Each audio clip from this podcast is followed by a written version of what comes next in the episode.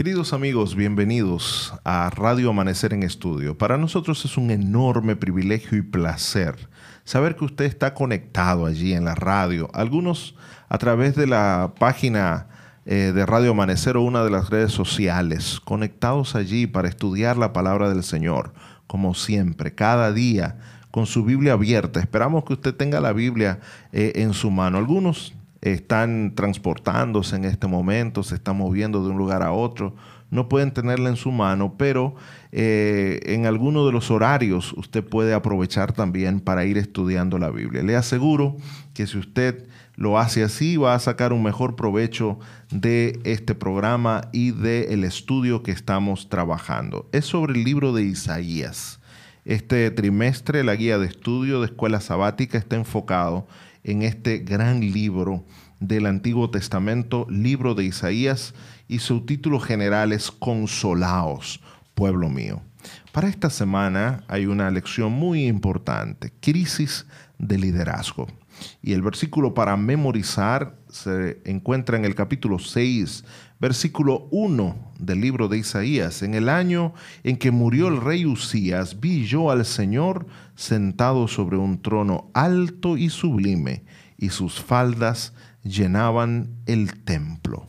Como siempre, es un honor, un placer, un privilegio estar acompañado de dos grandes amigos, profesor, doctor y pastor Miguel Gutiérrez, profesor de la Facultad de Teología en el área de Antiguo Testamento y también un profesor de Isaías y de la parte que tiene que ver con profetas. Y también me acompaña el pastor Jochi Jamel, pastor joven, eh, que también es médico y teólogo, igual que Lucas el escritor de, del ah, Evangelio en el Nuevo Testamento, que nos acompaña también y nos hace grandes aportes. Su servidor, el pastor Ángel Guzmán, también profesor de la Facultad de Teología de la UNAT y también trabajo en el área de rectoría de esta universidad.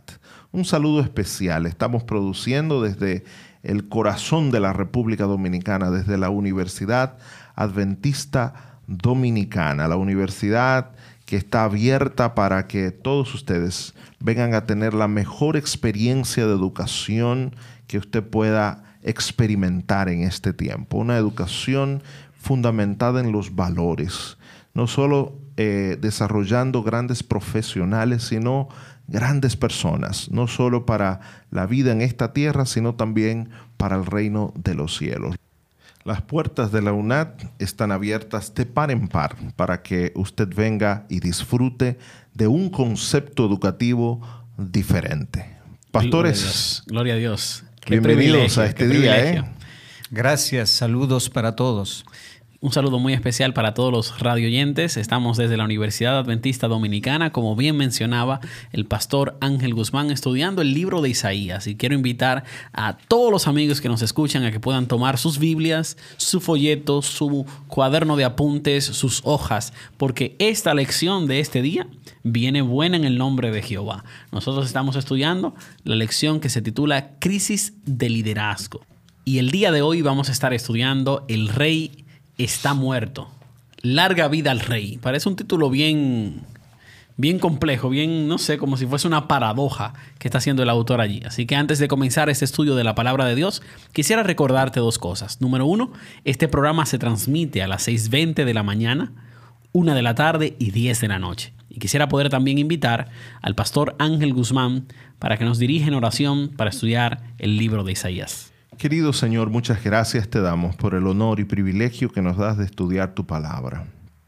Al estudiar este hermoso libro, queremos, Señor, que tú nos hables poderosamente y rogamos que la presencia del Espíritu Santo esté con nosotros aquí en la cabina mientras, mientras transmitimos este mensaje, igual con todos los que en el día de hoy, algunos muy temprano en la mañana, se conectan y para escuchar tu palabra, para estudiarla, para crecer en la fe. Te pido, Señor, que tú hoy puedas tocar todos sus corazones. En el nombre de Jesús.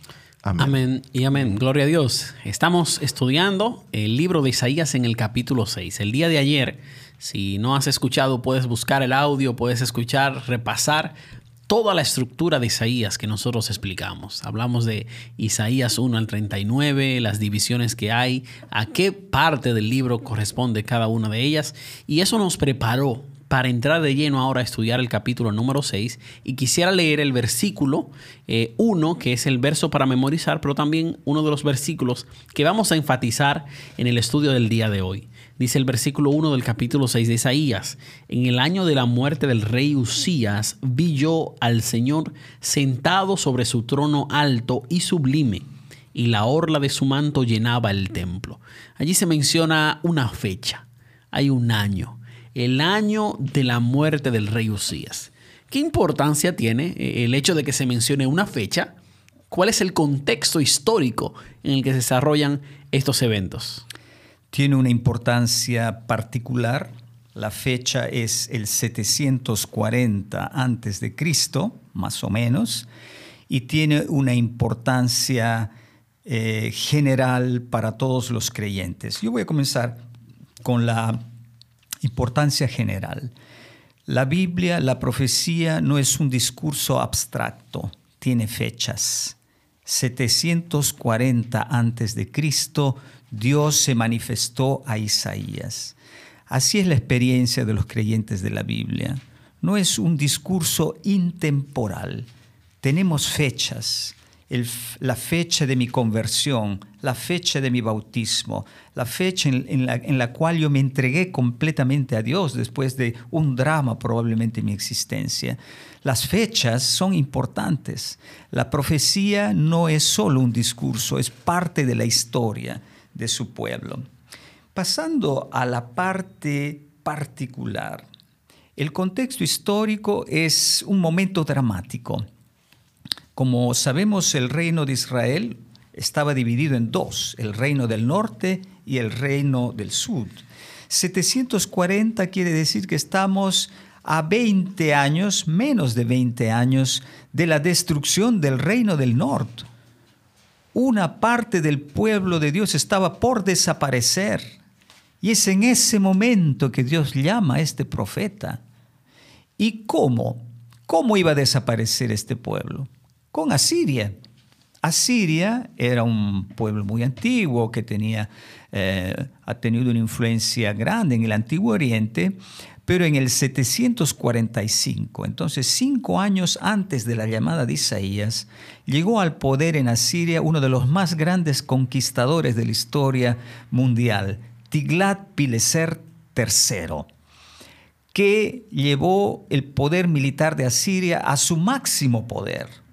Fue precisamente él que eh, ese poder, no exactamente Tiglat-Pileser, pero uno de sus sucesores que llevaron al exilio el reino del norte y también amenazaron el reino del sur.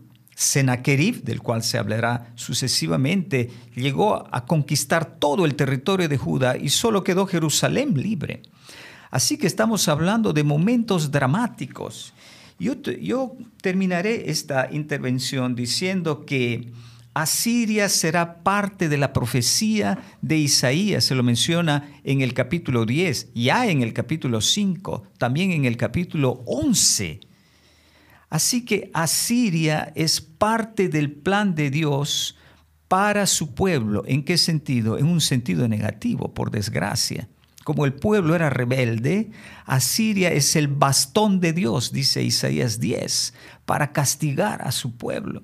Y aquí vemos entonces cómo la profecía no es solo abstracta, como decíamos, que aún las potencias militares del momento juegan un papel en el plan de Dios, entran en la profecía y en la historia.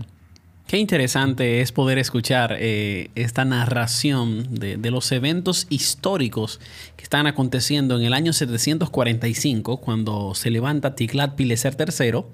Entonces, estos cinco años parecen ser años de victorias para el reino de Asiria, donde eh, comienzan a forjarse eh, conquistas, derrumbar reyes por acá, por allá. Pero por otro lado, Israel y Judá están viviendo su experiencia, pero de rebelión en contra de Dios, de pecado, y específicamente en Judá tenemos allí al rey Usías, que es el rey que muere cinco años, de, años después de 745, estamos hablando en el 740-739. Así que, ah, ¿qué importancia tiene también ver no solamente eh, que hay naciones que se levantaban con poder, sino la misma condición sociopolítica que vivía el reino de Judá. Porque ¿cómo fue el reino de este rey eh, Usías que se menciona en Isaías capítulo 6? Usías fue un rey eh, de contrastes. Eh, es muy curioso lo que le ocurrió a él. es un rey de quien en los relatos de las crónicas y reyes aparece como... es bastante amplio lo que se dice de él. Me llama mucho la atención en el capítulo 26 de Segundo Crónicas, cómo eh, se enfoca y se dice inmediatamente de él que eh, Usías hizo lo recto delante de los ojos de Dios. Comenzó siendo un rey lleno de bendición, un rey que tenía grandes oportunidades. Y dice que tenía grandes victorias también. grandes victorias. Construyó grandes, grandes cosas, torres, eh, y edificó eh, eh, murallas, ciudades, fortalezas. Venció a los filisteos. Pero parece que este hombre fue atacado por un mal, que fue el orgullo, la suficiencia propia. Y hubo un momento en que él se atrevió a hacer una de las faltas de respeto más grandes que yo he leído en el Antiguo Testamento de un israelita.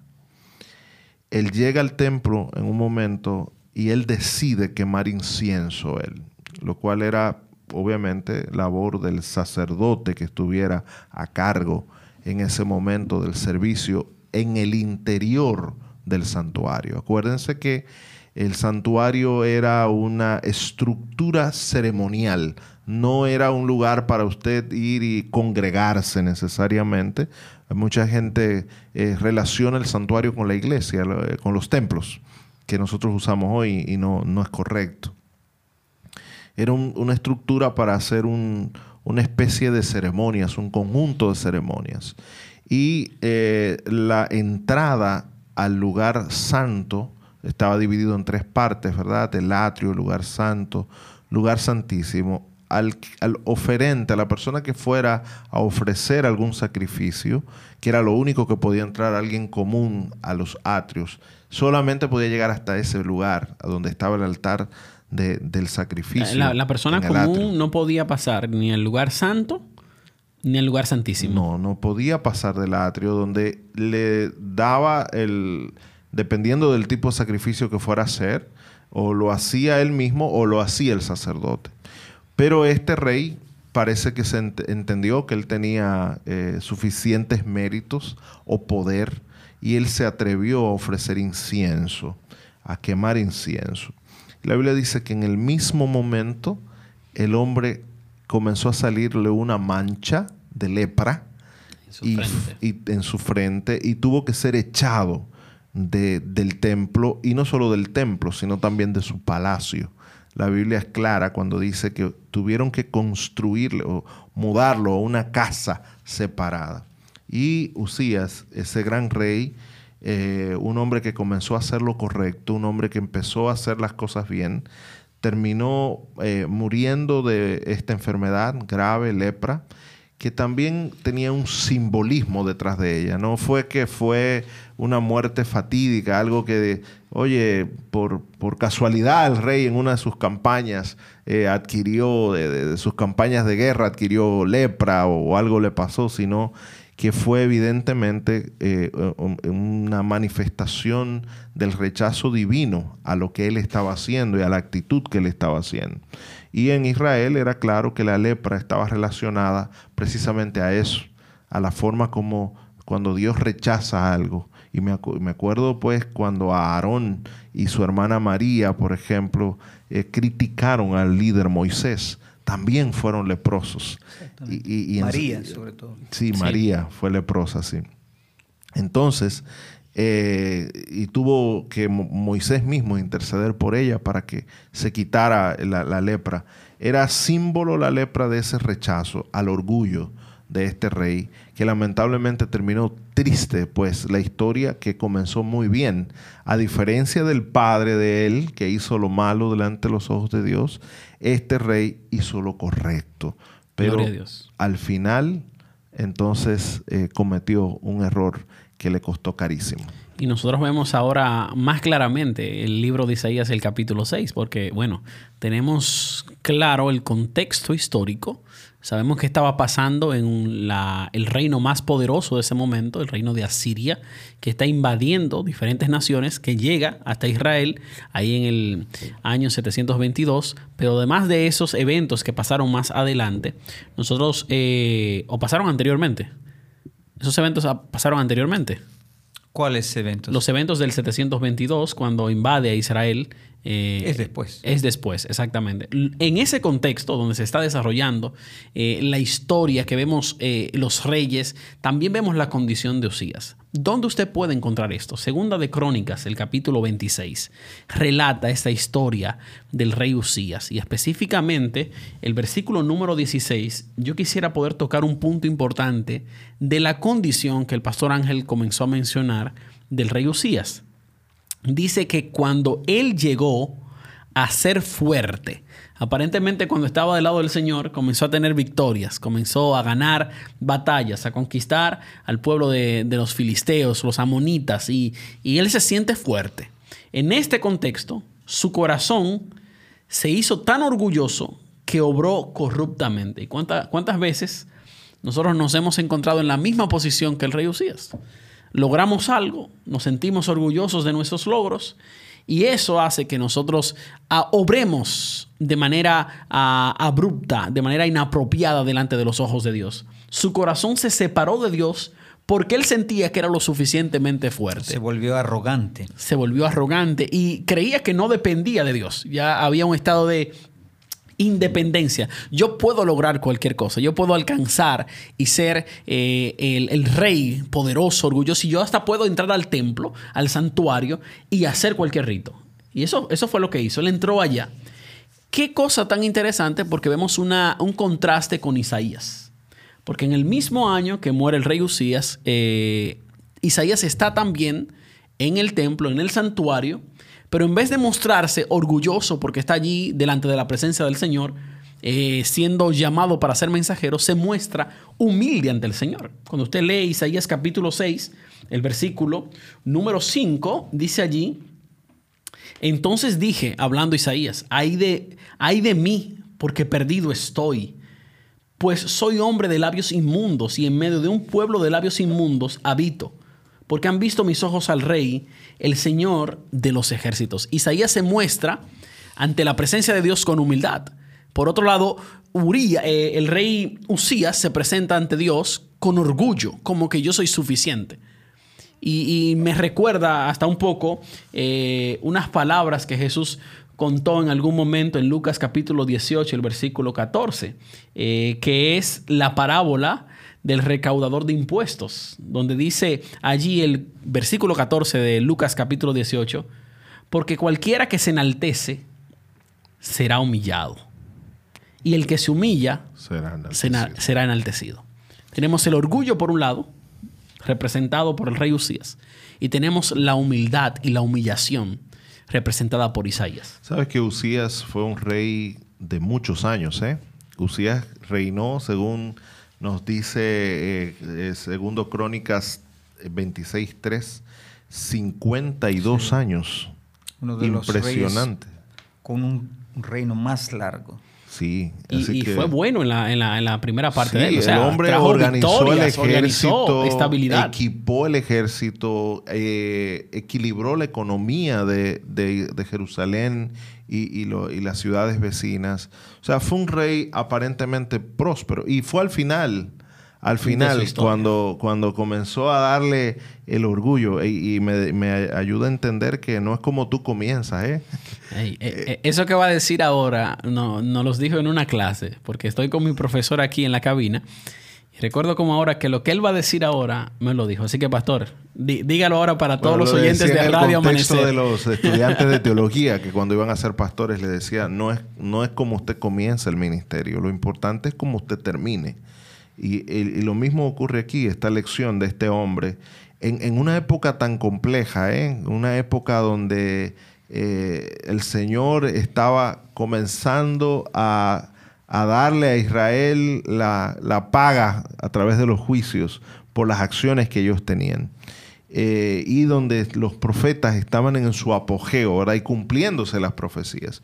Y él no fue capaz de como de entender, comprender, asimilar esa situación y, y en lugar de acercarse más a Dios y mirar cómo Él podía seguir siendo una fuente de bendición para Israel, yo creo que si quitamos ese pequeño, que no fue pequeño en sí, pero es ese día en cuando Él decide entrar al santuario a quemar incienso, al templo, a quemar incienso allí, probablemente Usías eh, se, hubiese sido recordado en este tiempo quizás como el más grande rey de Israel de esa época. Después por su largo periodo sirviendo. Y cuando tú estudias cuidadosamente la historia de los reyes, eh, después de Salomón, no hubo reyes que duraran ese tiempo de prosperidad, paz, tranquilidad y estabilidad por tantos años. Señores, medio siglo este hombre estabilizó Israel, eh, lo controló. Hubo circunstancias históricas que ayudaron a eso, porque Asiria se estaba reconstruyendo, estaban peleando entre sí todavía, estaban eh, tratando de, fortalecer eh, y Babilonia no había surgido en toda su plenitud todavía. Pero ese tiempo era para eso, para disfrutar de prosperidad, de tranquilidad, de paz. Pero ese error que cometió eh, fue grande. Entonces Isaías recibe esta visión en este contexto. Y, qué interesante que ahora Isaías mira que el rey de 50 años, o sea, toda una generación que vivió en el tiempo de Isaías, Isaías nació probablemente cuando este hombre ya era rey. Probablemente no, nació cuando este hombre ya era rey. Y igual que muchos de sus compañeros, de, la gente que vivía en Israel, la muerte de este hombre produjo un vacío enorme. Vacío en el, en el trono, preguntas, comparaciones si su hijo Jotam iba a poder cubrir toda la grandeza, el poder, la estabilidad que este rey había traído. Pero eh, eh, la profecía ahora, este relato de Isaías capítulo 6, toma una dimensión interesante. Porque ahora cuando el trono está vacío, porque murió el rey, Isaías mira un trono el trono del cielo. Y allí hay también alguien sentado en ese trono. Y él lo llama, él lo llama en el versículo 5 rey. Es un rey que está sentado allí. Que no creo, profesor, que sea muy común eso, ¿verdad? Que no, esa expresión. Es, una, es un título raro para Dios. Y aquí viene, en el momento en que el rey muere y entonces el reino de Israel comienza a tambalearse, aparece la visión del rey que no tambalea nunca. Señor Todopoderoso, se le dice allí. Dios da esta visión no solo para Isaías, sino para su pueblo, para que vea que la historia al nivel humano es solo un pálido reflejo de lo que Dios es, de lo que Él hace. Él es el rey. Él es el rey no solo de Israel, sino de todo el mundo, ¿verdad? Así que esa es parte de la visión que nos va a interesar durante esta semana. Ese rey que continúa a pesar de que todos los otros reyes cambien o desaparezcan. Es el rey que permanece. Me parece interesante también que en este capítulo 6 se utilizan tres elementos que pueden estar contrastados con el rey Usías. Primero se menciona el rey que muere, eh, y por eso quizás el título de la semana. Entonces luego se menciona a Dios como rey sentado en su trono. Parece haber un contraste entre ese rey que muere y Dios. Pero también hay un contraste, si usted conoce la historia de Usías, como mencionábamos ahorita, entre Usías e Isaías por la forma en que ellos se manejan dentro del templo, dentro del santuario. Uno con arrogancia, otro con humildad. Exacto. Y un, último contraste que se podría mencionar es que aparentemente el rey Tiglat-Pileser era también un rey frágil, porque el verdadero rey aparece en la visión. ¿Verdad? Es un rey internacional. Excelente, excelente. Y un contraste más que, que, está ahí evidente es el rey Usías en contraste con el pueblo. Porque cuando usted lee la historia, la muerte de Usías es como consecuencia de, de la lepra, y la lepra es una enfermedad que afectaba toda la piel y la gente era apartada. Aparte del proceso de, de salud de, de, la persona que era apartada, eh, había un proceso de santidad, de donde ya no era digno de entrar, de estar con la gente, era ritualmente impuro.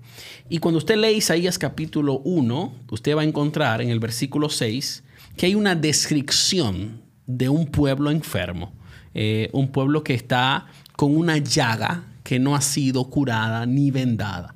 Aparentemente en Isaías capítulo 6 vemos tres contrastes y quiero repetirlos. Vemos el contraste de Usías con un Dios como rey. Vemos el contraste de Usías con Isaías, que es el de orgullo, la arrogancia y la humildad y la humillación. Y el contraste con el pueblo, que es un rey que muere por sus llagas, por su lepra, por su enfermedad, y un pueblo que tiene una condición similar. Ahora, el pueblo está siendo llamado, y ahí, ahí entra la misión de Isaías, para rescatarlo de esa condición, y es un Dios que se acerca a su pueblo para restaurarlo. Y también el contraste que señala el profesor de, de, Isa, de eh, el Señor y eh, Tiglat Pileser.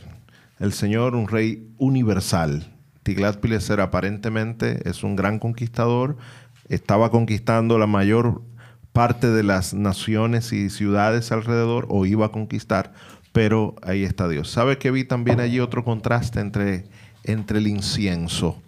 que, que Usías trató de, de, quemar allí en el altar y en la casa de Dios que se llena también de humo. Uh -huh. Un incienso que condena y un incienso que es eh, símbolo de santidad, de poder. Y, y, allí, aunque Dios no aparece con el incensario, eh, pero sí se ve que Él puede estar en el medio del incienso. Por, el, por, lo menos el serafín que se menciona sí, gran, se mueve. Ahí grande, con, con grande eso. Bueno, señores. Qué interesante la Tremenda lección, lección hoy, ¿eh? Tremendo. Y estamos ya listos para comenzar a leer el texto. Tenemos dos días estudiando pues el contexto. En el día de ayer nosotros vimos la estructura del libro de Isaías, de la primera sección, vimos también la parte que tiene que ver con eh, el, el capítulo 6, y hoy estuvimos trabajando un poco el contexto histórico de este gran evento que se registra en el capítulo 6 de Isaías. Hemos aprendido de los con grandes contrastes y nos queda la gran lección de que el orgullo no deja buenas cosas, ¿sí? y que también Dios está en su trono, a pesar de que las circunstancias humanas no parezcan buenas y hayan grandes vacíos, Dios está al control. Muy bien, vamos a orar, vamos a pedirle hoy a el doctor Hochi Jamel que ore por nosotros. Oremos. Gracias Señor por el privilegio de estudiar tu palabra. Queremos que tu bendición se quede con nosotros mientras transcurre cada momento de estudio, que podamos aprender cada día más de lo que nos enseñas a través del libro de Isaías. Quedamos en tus manos, en el nombre de Jesús.